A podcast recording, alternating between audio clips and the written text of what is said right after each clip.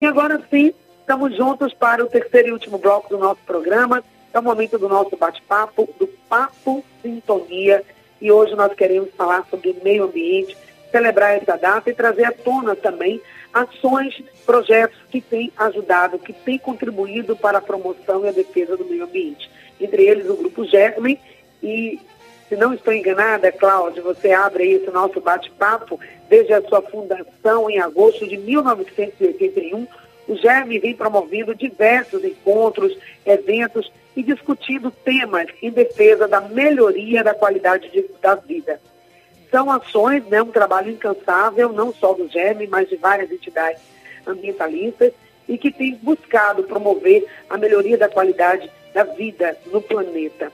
E o que, que a gente tem hoje a celebrar nesse dia 5 de junho? Quais são os avanços? Quais são as perspectivas? O que, que temos para evidenciar? Que balanço você faria e o que pontos você traz para a gente que nos dá um pouco mais de esperança em relação à temática do meio ambiente? Nós vamos ouvir o Cláudio Mascarenhas, que é diretor do GERME. Bem-vindo mais uma vez, Cláudio. Obrigado, Patrícia, pela oportunidade e para nós do Germe, que estamos nessa luta há 42 anos, é mais um momento de reflexão, onde a gente continua tendo esperanças, a gente continua lutando, mas não temos muito a comemorar. Vamos falar pouco da, da, parte negativa hoje, vamos procurar falar alguma coisa mais positiva mas não podemos deixar de registrar de que de positivo mesmo que nós temos, a vitória que nós, enquanto seres humanos do planeta Terra, temos a comemorar, é o fato de que a pauta do meio ambiente, a questão do meio ambiente, passou a ser enxergada e considerada por tudo e por todos. Ela chegou até na urna, até na hora da eleição, esses políticos que prometem, não cumprem, etc. e tal, já incorporaram a falação toda a respeito de meio ambiente. Fazem muito pouco, mas passaram a falar muito. Isso é importante porque ajuda a conscientizar, ajuda a mobilizar, ajuda a fazer com que a sociedade cada vez mais entenda a importância disso. Então, é, esse é o grande ponto a ser comemorado. Na Bahia, em especial, nos últimos 13 anos, a gente só tem a lamentar. Tudo vem sendo desmontado, a exemplo do que aconteceu também no Brasil, é, independentemente de quem estivesse ou não na presidência e tal, isso vem acontecendo. É, a ponto de que, no caso do Germen, a gente nem se colocou mais para continuar como conselheiro do Conselho Estadual de Meio Ambiente, porque já estávamos é, decidindo não participar mais dessa discussão em função de que o papel do governo, o governo não, não, não tem cumprido. É, no Brasil também a situação, apesar de Marina, apesar das propostas, apesar dos compromissos assumidos, o que a gente viu aí nas, nos últimos 15 dias foi mais uma violência contra a legislação e os direitos do meio ambiente, assim como também das comunidades tradicionais. O desmonte, o esquartejamento do Ministério do Meio Ambiente, do Ministério é, lá do, do, dos indígenas, entendeu? Então, é, o quadro não é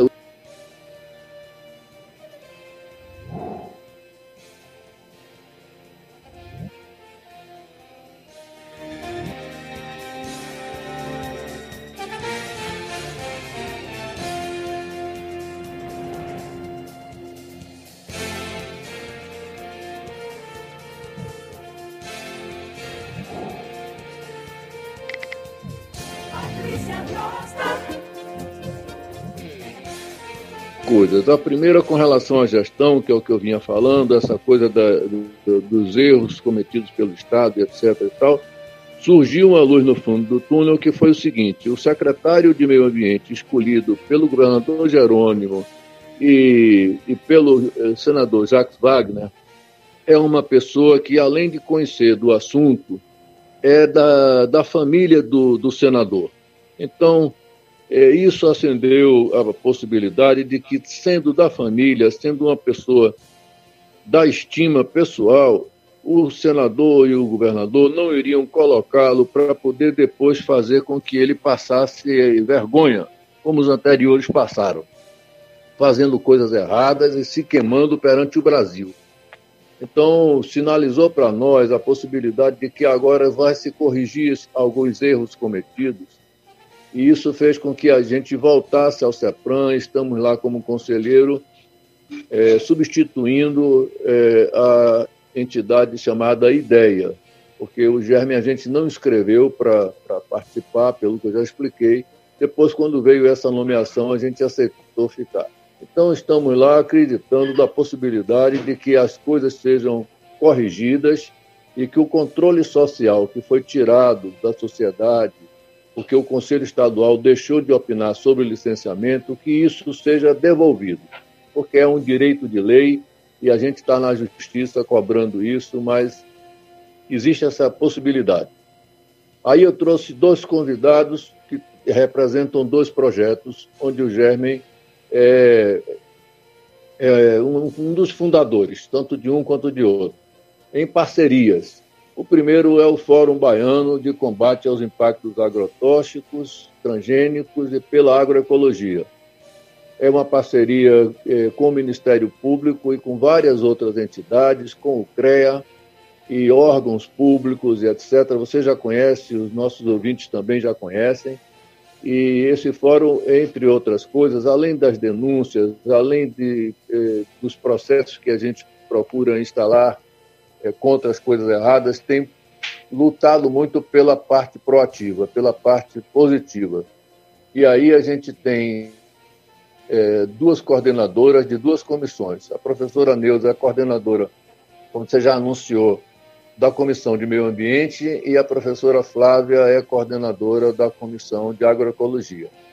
Então, a professora Flávia vai dar uma palavra sobre um projeto de lei feito pelo Fórum para disponibilizar para os municípios, para que cada um faça um ajuste necessário ao seu município e possa é, colocar essa lei, além da lei do Estado, que agora também foi colocada. O Estado já tem uma, uma lei de agroecologia e agora o Fórum está oferecendo essa possibilidade para os municípios. Então, para os nossos ouvintes do interior, é importante tentar sensibilizar um vereador, um prefeito, no sentido de fazermos uma lei no município para garantir a questão da agroecologia e a gente se coloca à disposição para assessorá-lo.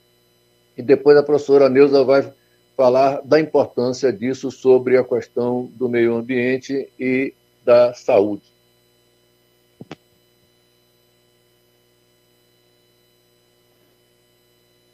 Ok, professora Flávia, podemos te ouvir então.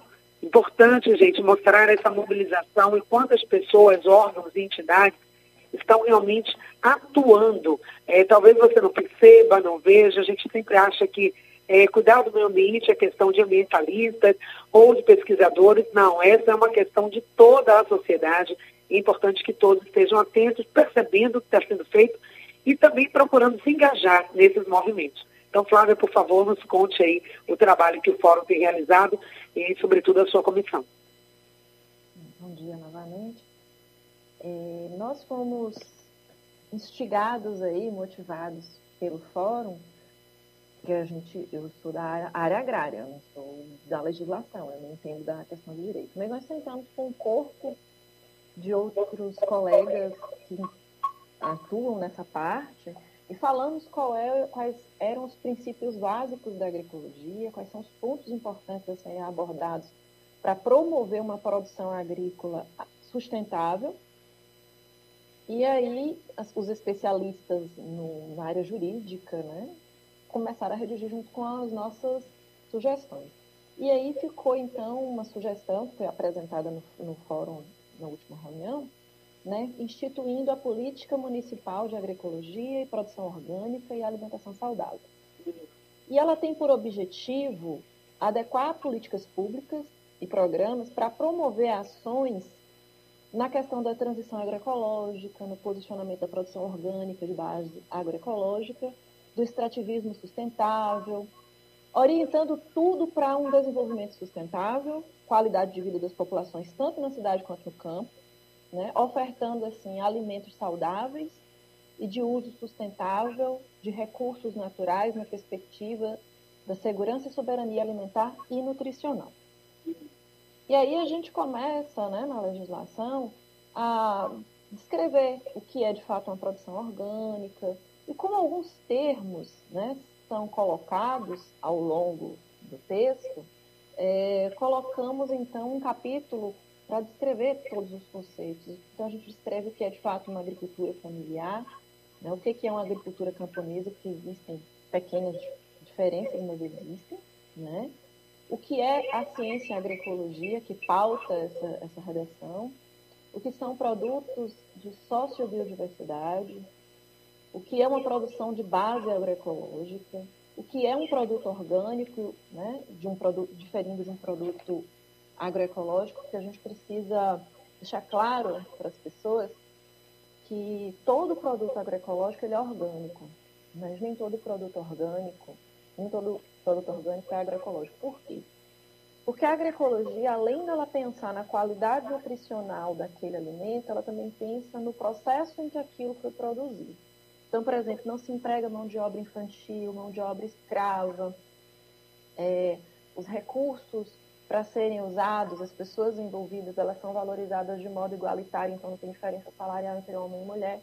Então, essas, o pensar social que vai atuar naquele meio agrícola, ele é muito justo né? E também como comercializar, comercializar de um preço justo, não como dizem e como é vendido para a sociedade, que o produto orgânico ele tem que ser mais caro, ele é mais caro. A gente coloca numa posição de produto viável para qualquer um da população. Então, descreve também o que é uma transição agroecológica, o que é uma economia solidária, o que é agrobiodiversidade, desenvolvimento sustentável, sistema orgânico de produção, povos e comunidades tradicionais, o que é segurança e soberania alimentar e nutricional, é, uma agropecuária urbana e periurbana, agroecossistema, extrativismo sustentável, educação contextualizada educação do campo. Então, a, a, a gente, eu leciono no curso de Tecnologia em Agroecologia da Universidade Federal do Recôncavo da Bahia. No, num curso com essa pauta e a grande maioria dos nossos discentes, eles são do campo.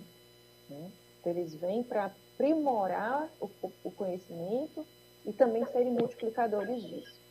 Uma das coisas que a gente tem notado ao longo dos anos, eu acredito que também por estímulo de mídia, que a gente vê desde a década de 80 para cá, muitas, inclusive novelas, pautando que é, o homem do campo é, é o jeca, é, é, aquele que anda sujo, é aquele atrasado. Então, assim, o que a gente percebe é que quem é do campo não quer ficar no... Os, os jovens, né?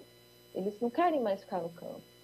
E também ainda tem aquela outra fala, né? É, a caneta é mais leve do que a pá.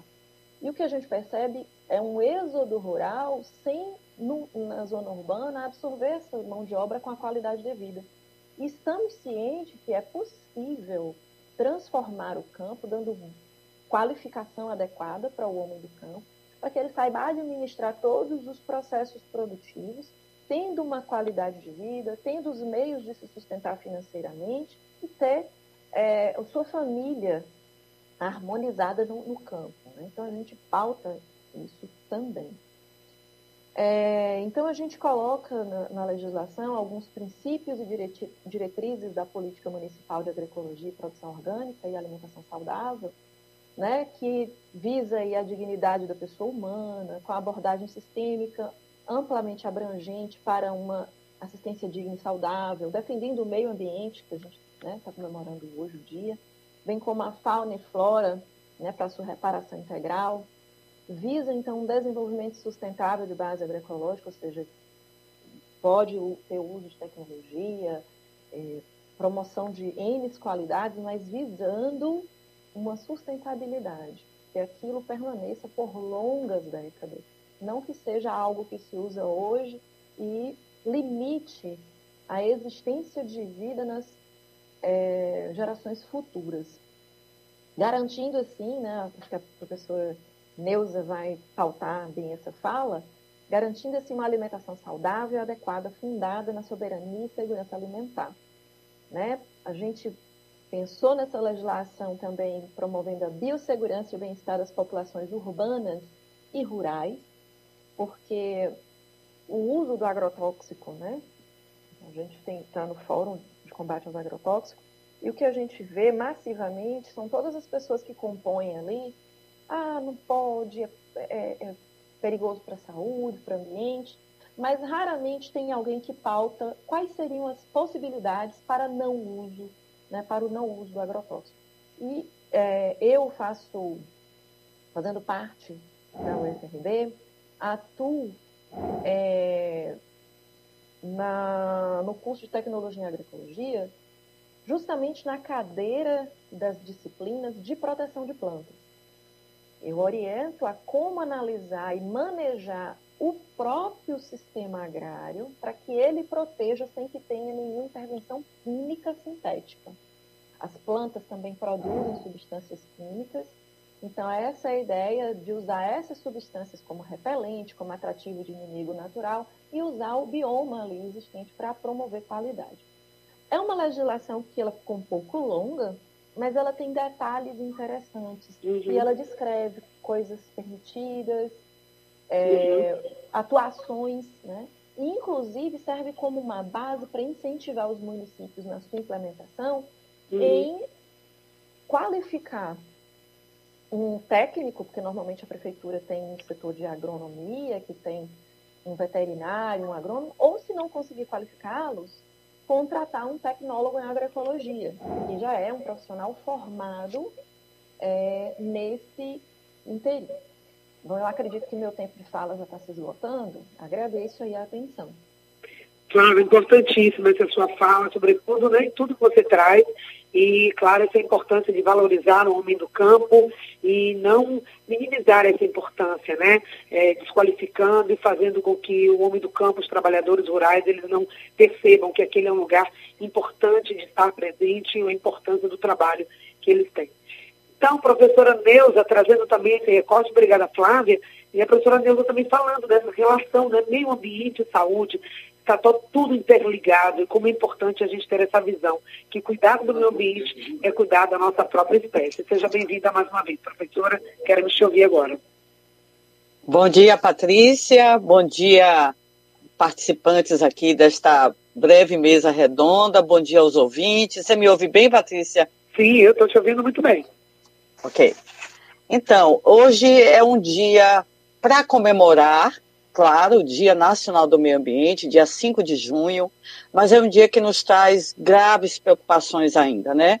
Cláudia anunciou aí algumas, algumas vi pequenas vitórias, né, que vimos obtendo. Hoje estamos numa outra administração federal e também aqui no estado, então temos motivos para termos esperanças de que isso, de que várias situações que ocorrem várias violações, né, Patrícia, contra a qualidade de vida, do nosso bem-estar e também da qualidade dos alimentos e da água, é, temos razões para é, crer que isso pode vir a mudar. Eu vou dar um exemplo concreto, algo a comemorar neste momento. Então, no último dia 26 de maio, exatamente há 11 dias, por unanimidade, o plenário do Supremo Tribunal Federal manteve a constitucionalidade da lei do Ceará, que proíbe a pulverização aérea de agrotóxicos no Estado. Esta é uma vitória de toda a população do Estado do Ceará. E que acho, inclusive, penso, que é uma lei que precisa ser replicada em outros estados. Porque a, a Associação Brasileira de Saúde Coletiva, a Brasco, é, no seu dossiê de agrotóxicos, né, publicado em 2015, aquela época já denunciava os riscos ao meio ambiente, à saúde humana e à saúde animal que a aplicação aérea de agrotóxicos traz para nós, né, para a população. Então, é uma vitória e algo a comemorar, Patrícia, hoje, no Dia Nacional do Meio, do meio Ambiente. Né?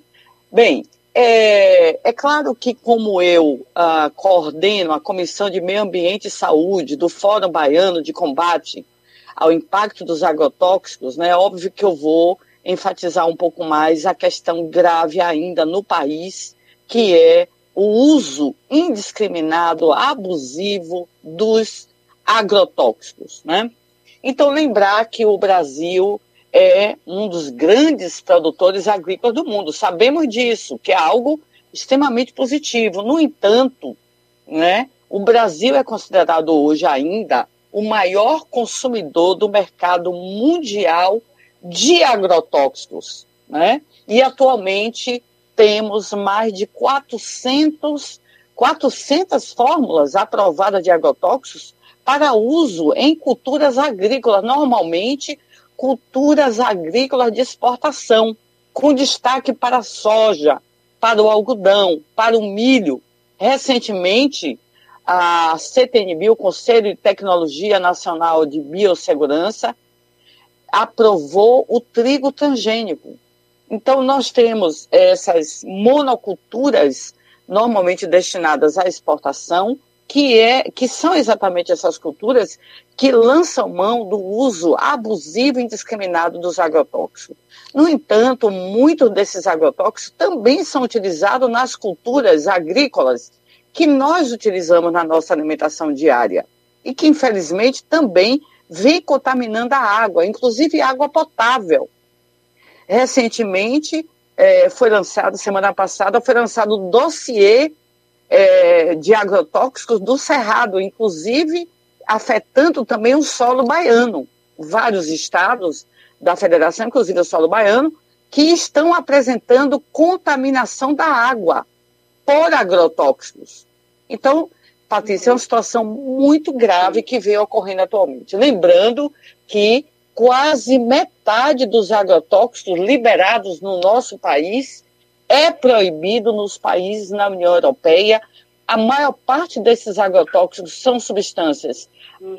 comprovadamente altamente tóxicas que causam danos à saúde, como, por exemplo, doenças neurológicas como Parkinson, Alzheimer, câncer, né, diversos tipos de câncer, com destaque para o câncer de mama, de tireoide, de próstata. Então, a situação realmente é gravíssima né? Atualmente as denúncias estão aí e é preciso que a agroecologia, que a professora Flávia tão bem apresentou aí anteriormente, seja, na verdade, não alternativa, Patrícia, uhum. é, é, que seja a política estadual, foi aprovada recentemente, inclusive pela Assembleia Legislativa do Estado, a política estadual de agroecologia, mas é preciso que esta que isso seja regulamentado e implementado no estado da Bahia. Com certeza. Por que é importante a agroecologia para nós? Para termos alimentos de qualidade e saudáveis, é, é, para garantir o chamado direito humano à alimentação adequada e saudável, o DHAA. É um direito de todos nós, da população, ingerir água sem contaminantes, sem agrotóxicos e alimentos saudáveis, inclusive na merenda escolar. Sem dúvida, né? professora. Então, é, eu, era isso que eu gostaria de destacar e agradecer aí a atenção, Patrícia, e aos ouvintes e dizer que vamos continuar a luta no Fórum Baiano de Combate ao Impacto dos Agrotóxicos e queremos convidar a população, os ouvintes, que acessem o nosso site, o site do Fórum Baiano de Combate ao Impacto dos Agrotóxicos, entrem em contato conosco e vamos adentrar aí a luta, né? A luta por uma qualidade de vida, por água sem contaminação química e também alimentos saudáveis.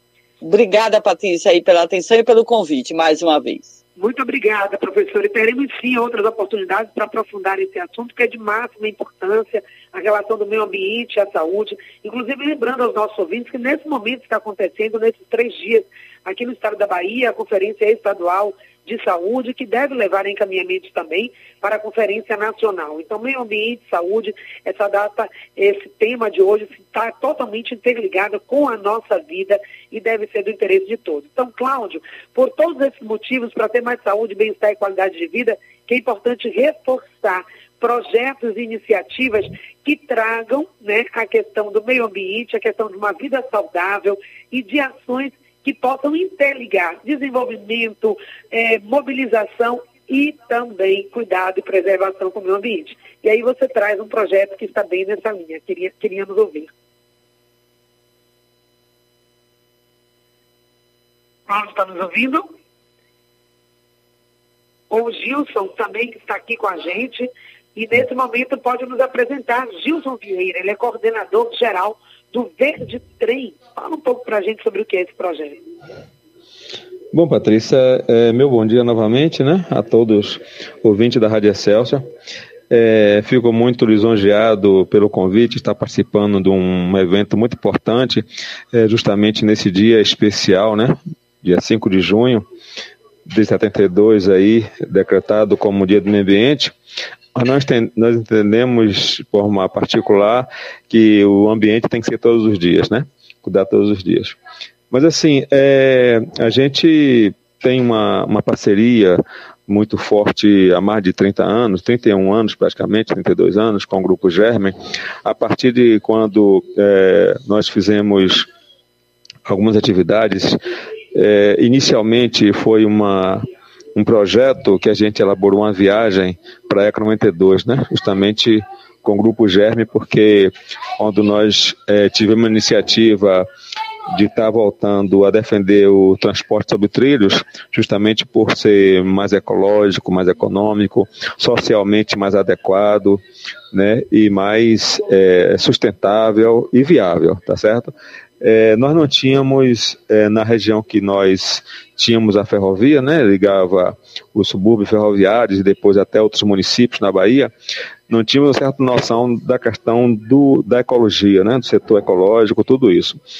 E o Grupo Germe foi que nos deu essa noção e junto com a gente, é, a gente fez a viagem uma viagem histórica, né? 31 anos fez agora, de 29 de março, a chegada nossa especial de trem de Salvador ao Rio de Janeiro, né? A gente é, na verdade, foram seis dias de viagem, cinco pernoites parados, recepção magnífica.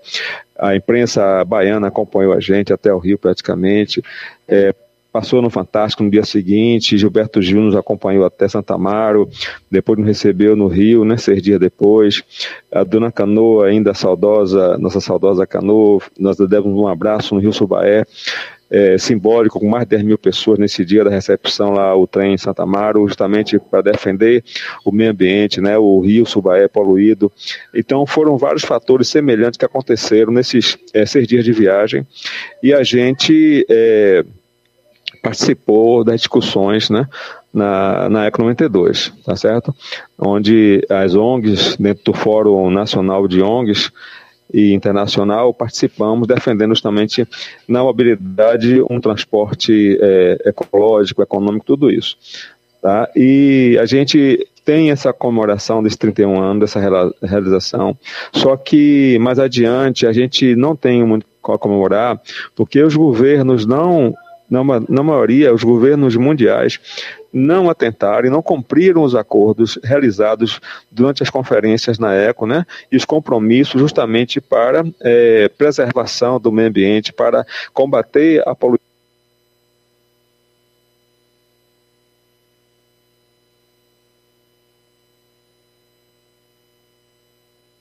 Perdemos o áudio aí do, do Gilson interrompeu, acho que caiu a transmissão dele, mas muito importante essa fala quando ele traz toda essa mobilização e esse projeto lindo aí presente, marcando presença em eventos nacionais desse porte mostrando e evidenciando que a mobilização realmente pode trazer mudanças significativas.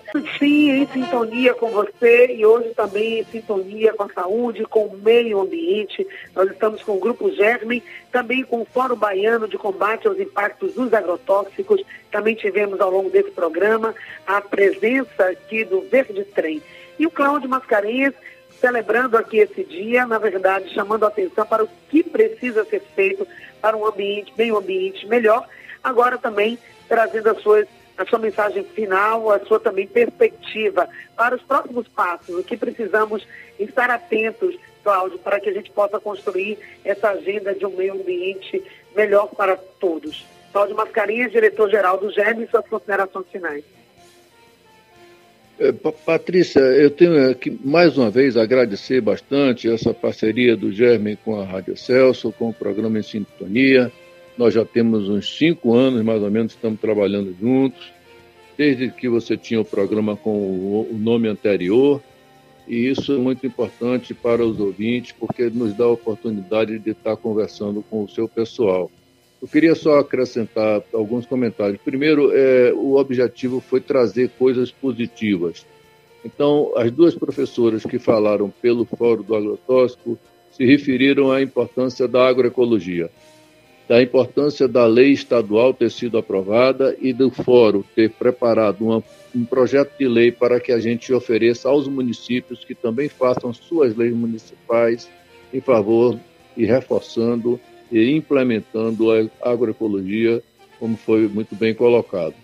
É, o companheiro Gilson, do, do Projeto Verde Trem, ele estava ainda falando de uma coisa que é um pouco do histórico dessa luta, mas eu queria registrar, ele não teve a oportunidade porque caiu a, a conexão, é de que para a semana, a próxima semana, eu vou, vou lhe convidar, Patrícia, para você fazer alguns registros lá é uma reunião que não é para o grande público, é uma reunião da equipe técnica de alguns municípios, de uma primeira perna do projeto Verde Trem, uma primeira etapa do que será depois o trem metropolitano, o trem que vai, que a gente defende que haja uma linha que faça conexão de todos esses municípios da região metropolitana. Mas uma primeira linha que nós estamos defendendo, lutando e acreditamos que o governo está sensível à ideia é de Salvador a Alagoinhas. Então, ligando os portos de Salvador e de Aratu a Alagoinhas. Essa é uma linha que já existiu, que a gente está querendo reativá-la, modernizando para oferecer transporte aos passageiros, aos trabalhadores da região, do CIA, do Polo, da Ferbasa, de todo um, um, um, complexo industrial que tem na região, os moradores também da região e transporte de cargas.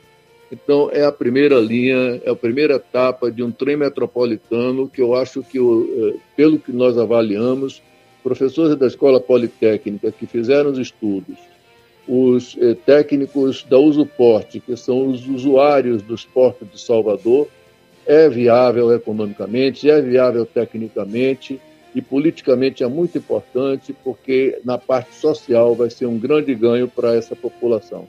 Então são coisas positivas nessas lutas tão difíceis que a gente uhum. enfrenta e a gente procurou trazer para o dia de hoje.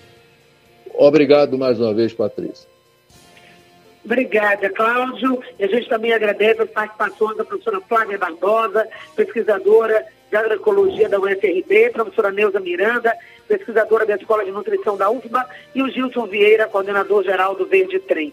Esse foi o programa Em Sintonia de hoje, celebrando com você o Dia Mundial, Dia Nacional e Mundial do Meio Ambiente.